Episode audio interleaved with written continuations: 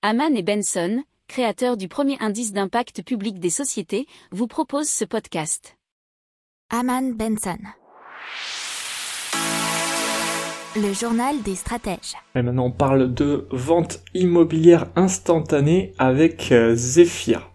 Alors, c'est une vente en ligne en quelques clics et sous un délai d'une semaine. Euh, il rachète directement sans condition suspensive après une visite sur place. Comment ça se passe? C'est un expert en valorisation de biens qui estime le prix au plus près du marché à l'aide d'un algorithme. Le compromis est ferme et définitif et il est signé en 7 jours. Par contre, le déblocage de l'argent par les banques partenaires de Zephyr peut prendre autant de temps que dans le cadre d'une vente classique. C'est ce qu'on appelle la vente immobilière instantanée.